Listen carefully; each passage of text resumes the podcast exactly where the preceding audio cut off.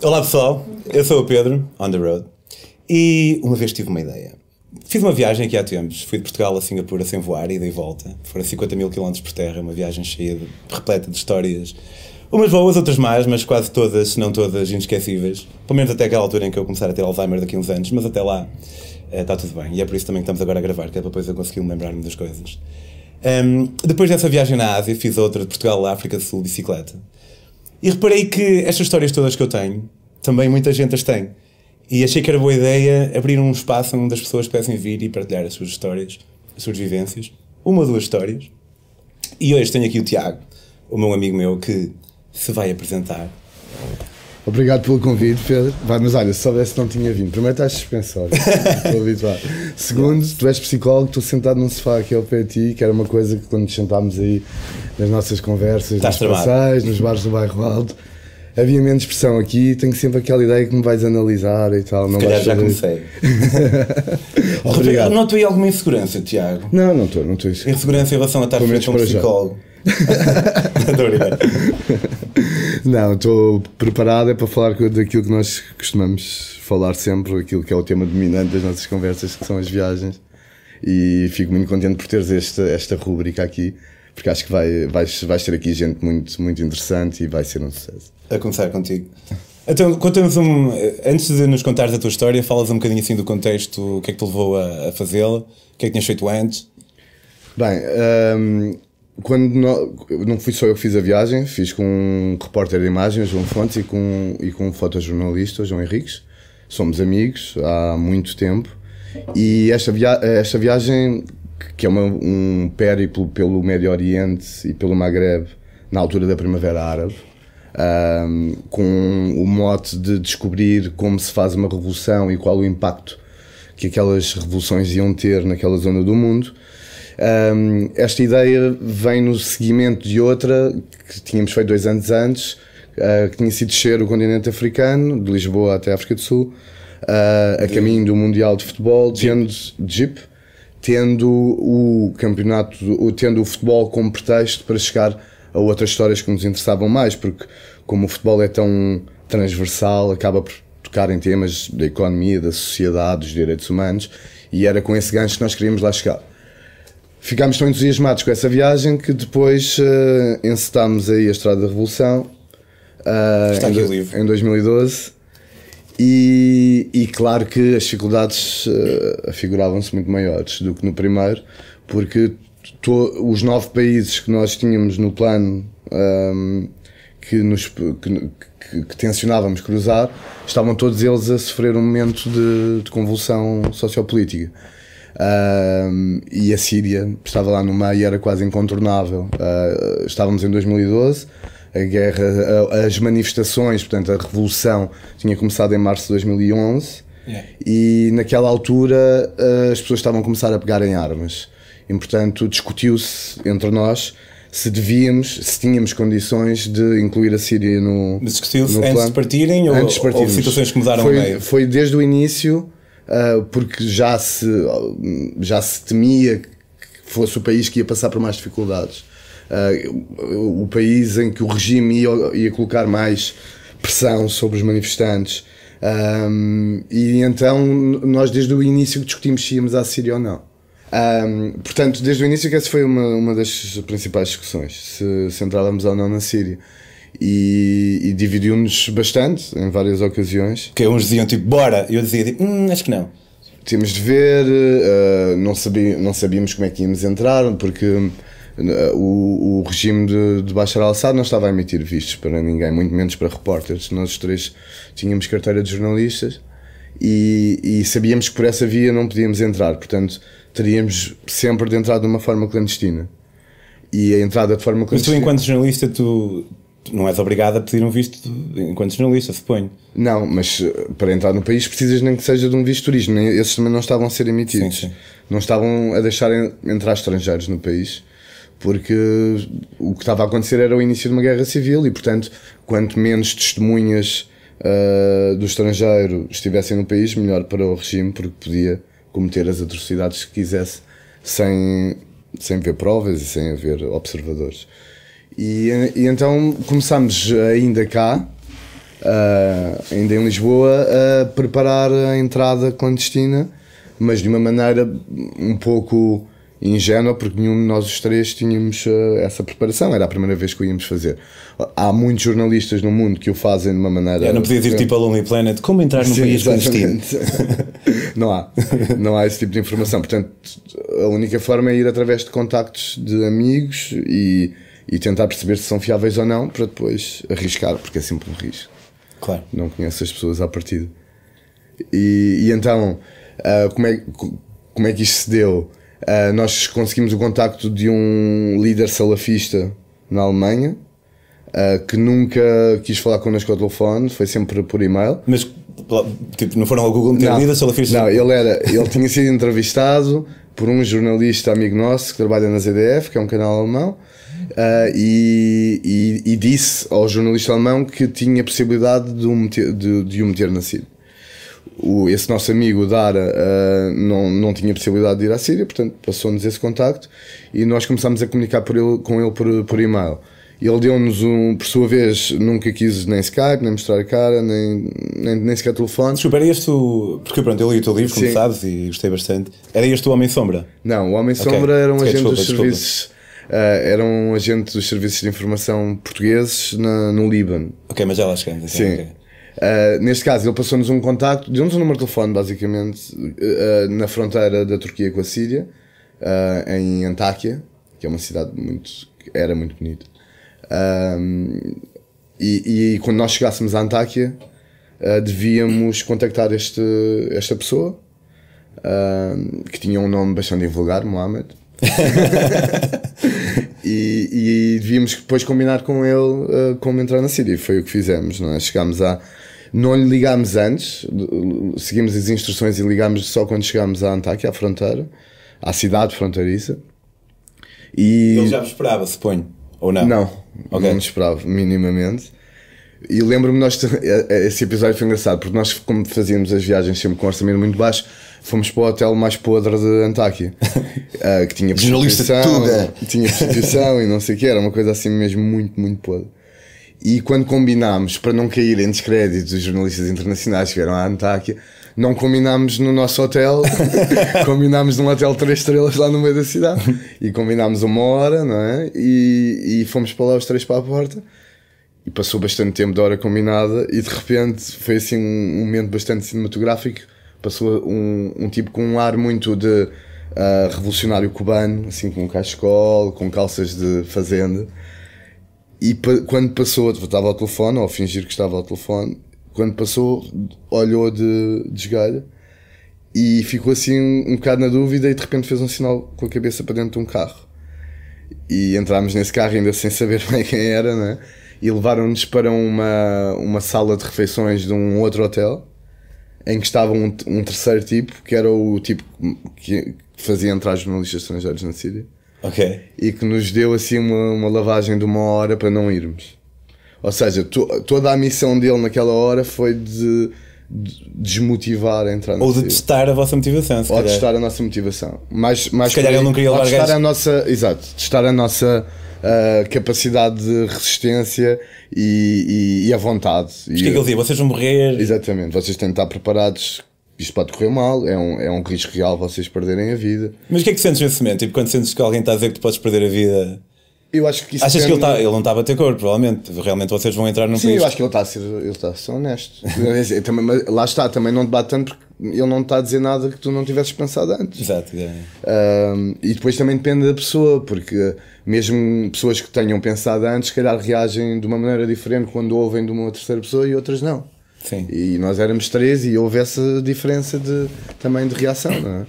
Uh, Lembro-me que o, que o João Henriques ficou muito mais. O fotógrafo, não é? Sim, ficou sempre muito mais tenso com isso do que eu e o João, e é normal, ou seja, são só maneiras diferentes de, claro. de lidar com, com a situação. Uh, não, nos deram entrar, não nos deram data para entrar, disseram-nos que naquela altura não dava porque o rio em que tinha que ser feita a travessia um, tinha inundado e, portanto, não, não se conseguia fazer a viagem como eles costumavam fazer. Uh, e tínhamos que ficar à espera de uma altura viável, mas sem qualquer expectativa. Então ficámos, não sei, quase uma semana em Antáquia, uh, sem saber nada. Ou seja, nem, nem lhes podíamos ligar, ou quando ligávamos, despachávamos. Até que houve um dia que nos ligaram e disseram que tínhamos 3 horas para, para, para reunir com eles e entrar. Uh, foi falso alarme, fomos a correr, ligaram-nos a dizer que não havia condições, que o rio tinha inundado outra vez, tinha chovido a noite anterior, que não dava. Mais um ou dois dias. E quando nos deram. Mas não, não chegaram tipo a questionar hum, se calhar não vai dar. Sim, claro, já estávamos a planear sair dali. Uh, porque aquilo obedecia a um percurso, não é? Sim, sim, sim. E a Síria estava lá no meio, e então tínhamos que arranjar um plano B para evitar aquilo, a Síria. E já está, aquilo estava por dias, nós estávamos para nos ir embora quando nos ligaram, e aí foi mesmo, tem de ser já. Temos agora esta janela de oportunidade, vamos entrar à meia-noite, isto era fim de tarde, e nós nem, nem estávamos naquela espelunca onde estávamos a dormir. E foi engraçado também porque fomos a correr e como não podíamos levar nada, eles disseram, vocês não podem levar nada, só as câmeras. Nem roupa, nem escova de Nada, nada. só- Nem dinheiro. Mas por, porquê? É Para facilitar? Para agilizar? Ou... Eram as regras, tu sometes às regras. Yeah, claro, Não claro. questionas. Ah, então fomos ao hotel, pusemos tudo nas malas e eu, eu lembro-me do recepcionista ficar assim como assustado. Nós deixámos tudo na recepção e ele perguntou: Mas quando é que vem buscar isso? Não sabemos. Não sabemos. Isto vai ficar aí. Nós vamos, e até lhes demos uma desculpa para não dizer que íamos entrar na Síria, não é? Porque estas coisas não podes, não sabes a quem é que o gajo está ligado, hipótese, hipótese de rapto e não sei o quê. Dissemos que íamos para outra cidade turca, já não me lembro qual é que era, para Mersin, não assim uma coisa. E que as malas chegavam ali que nós não sabíamos quando é que as íamos buscar. E, e pronto, e, e arrancámos eh, com eles, no carro deles, ainda foram uma hora e tal até mesmo à linha de fronteira sempre por caminho de mato, né? E chegámos lá por, por volta da, não sei, seria umas 11 ou assim uma coisa, para receber o briefing do que é que ia acontecer. Ainda me lembro que era assim numas traseiras de uma casa meio abandonada, nos deram essa informação. E, e tínhamos até ao rio, essa era a parte que era, foi uma das partes que me meteu mais, mais, mais medo. Porque até ao rio havia assim uma parte pantanosa Yeah. Que era bastante hum, aberta. E havia patrulhas da, da polícia turca sempre a passar por aquela zona que te prendiam numa tentativa de entrar num país eh, sem, sem autorização, não é? sem, sem visto.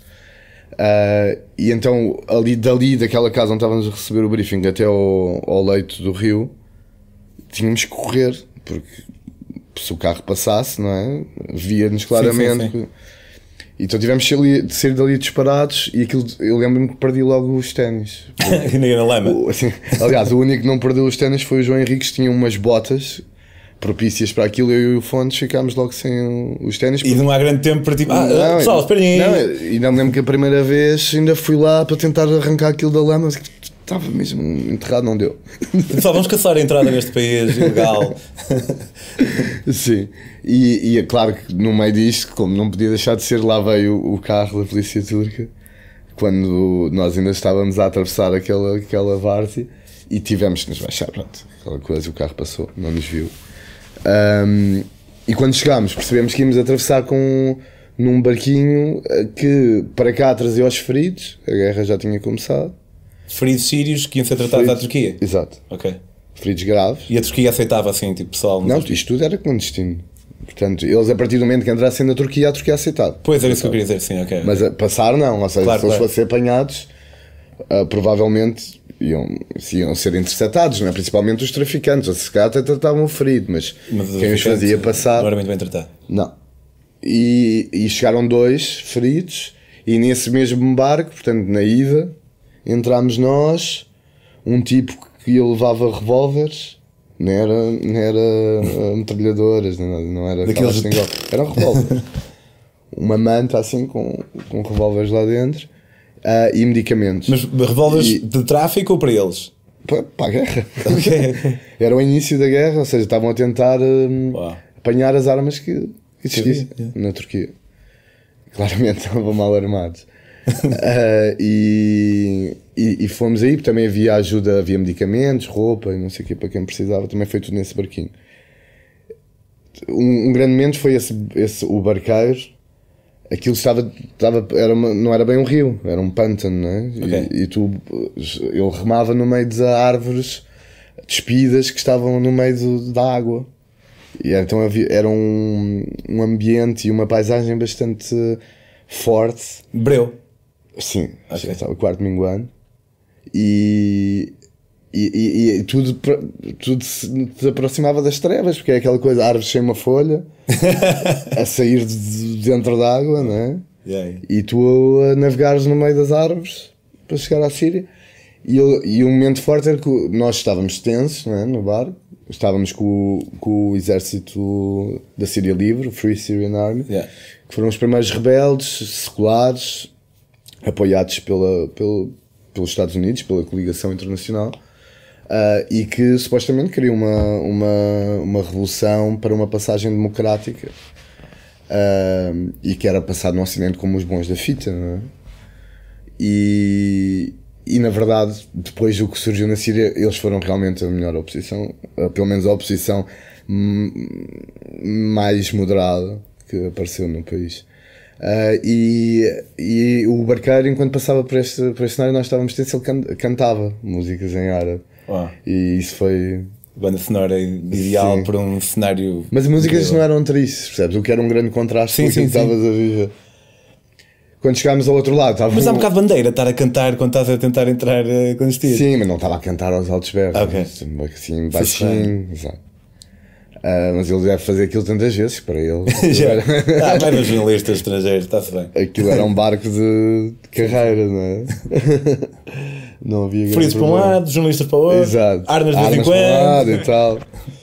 E depois do outro lado fomos recebidos por um, por um pelotão do, do, do Free Syrian Army, do, da oposição a Bashar, ahm, já aí bem armados todos, todos com as suas AKs, e levaram-nos para o primeiro refúgio onde estava essa primeira unidade de revolucionários ah, que tinham muito coração e estavam muito pouco preparados para uma guerra civil.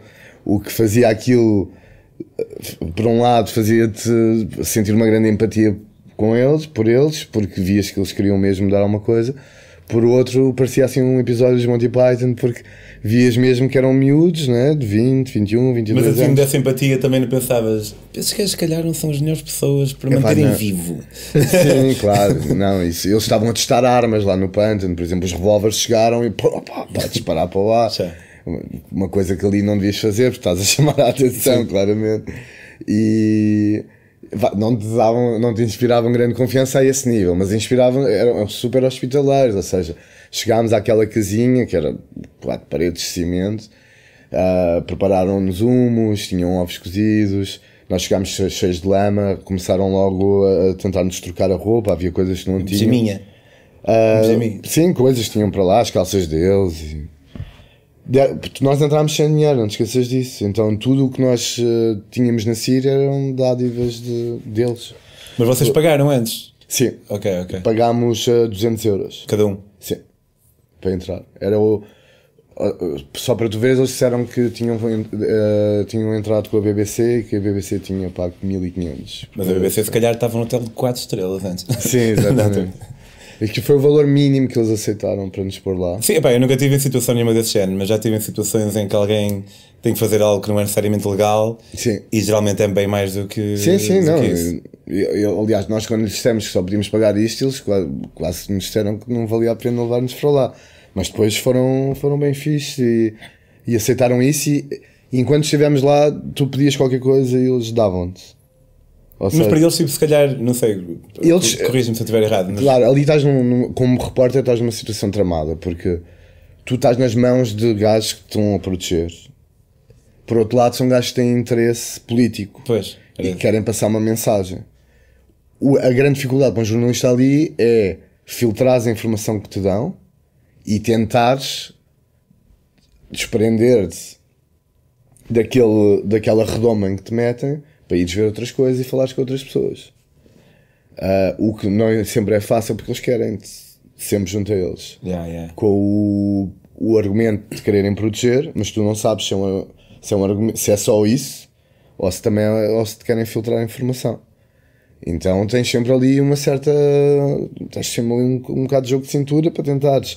Obviamente, não perdes, dependes deles, portanto, não perdes a confiança com eles, mas por outro lado, soltares-te para poderes fazer trabalho independente. Uh, e é, é, é, complicado, mas consegue-se. Sim, sim. Faz lembrar um bocado às vezes quando estás num país qualquer e alguém te pega pela mão na Índia e tu, hum, vou com este gajo ou não? E diz que é o melhor preço que existe mas depois tu vais querer perguntar o preço ao gajo que está ao lado e dizes: Não, não, não, esse gajo é mentiroso. Faz lembrar um bocado isso, mas eh, apesar de, ser, apesar de, ser, completamente diferente. Ali, ali havia uma coisa que nos uh, salvaguardava e, e, deixava a consciência um bocado tranquila: é que era evidente que o regime estava a violar Sim. os direitos humanos, estava a matar gente em manifestações e estava a massacrar pessoas inocentes que muitas delas nem tinham qualquer ideal político, percebes? E, e este grupo com que nós estávamos basicamente era uma semente da revolução. Eram pessoas como eu e tu, que durante 40 anos levaram com a dinastia Assad, que tinham amigos presos, que tinham, tinham assassinado um tio e que, portanto, aproveitaram esta oportunidade para se rebelar contra o regime, percebes? Era uma coisa muito pura. Naquela zona onde nós andámos, que é a zona, por acaso, a zona onde andámos vai ser o palco da última batalha da Guerra da Síria, que é Idlib, vai, vai começar agora, okay. nas próximas semanas tu não vias naquela zona uma presença uh, radical muito forte. Havia, obviamente, alguns membros uh, ligados uh, a células islamistas, hum, mas era uma minoria. Ou seja, passado dois anos, isto foi em 2012, passado dois anos, aquela já era uma zona dominada pelo, pelo Estado Islâmico. Uh, portanto, vês que as coisas muito rapidamente mudam de, de figura. Yeah. Incrível. Olha, eh, eu, obviamente, estava para mais 45 mil horas, uh, mas, em vez dessas 45 mil horas, está aqui o livro do Tiago, A Estrada da Revolução. Podem comprar em apedromoreira.com barra metamorfose. Um, tem lá esta história, a sua conclusão é muito mais. Tiago, obrigado por teres vindo. Obrigado. Pedro. Já agora deixei o repto pessoal aí em casa que também tenha as suas próprias histórias ou conheça o Manel das Ortigas, que uma vez foi à Espanha e conheceu o rei, ou seja o que for, pá, por favor enviem-nos mensagens. Podem enviar mensagem através da minha página, Pedro on the Road, no Facebook. Uh, e até daqui uma semana.